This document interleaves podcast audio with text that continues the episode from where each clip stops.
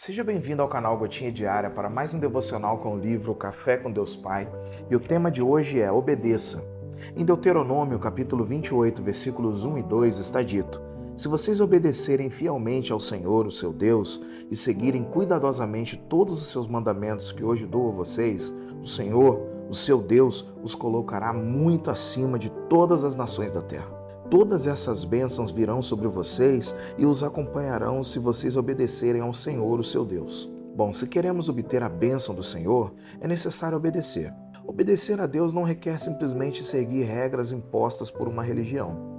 A obediência é um ato de gratidão a tudo que o Senhor já fez e irá fazer na vida de cada um de nós. 1 Samuel 15, 22 diz que a obediência é melhor que o sacrifício. Ou seja, não se trata de uma barganha por meio da qual você poderá ser abençoado, seguir fielmente as doutrinas cristãs. Se isso não for feito de coração puro e sincero, será um esforço em vão que, no mínimo, levará a ter uma vida ética. Somente isso, nada mais. Todas as vezes que leio esse texto de Deuteronômio, faço a seguinte analogia: é como um relacionamento entre pai e mãe para com seu filho que ensinam, orientam, aconselham, explicam, consolam, encorajam, sustentam e proporcionam o melhor para o seu desenvolvimento, mas atrelado a isso, esperam que o filho lhes obedeça, lhes dê a devida honra por serem seus pais. É preciso entender que há princípios na palavra que devem ser colocados em prática se queremos ter uma vida abençoada. Há aqueles que frequentam uma igreja, mas por sua infidelidade não desfrutam das bênçãos de Deus. Isso porque as nossas atitudes é que determinam quem somos diante de Deus.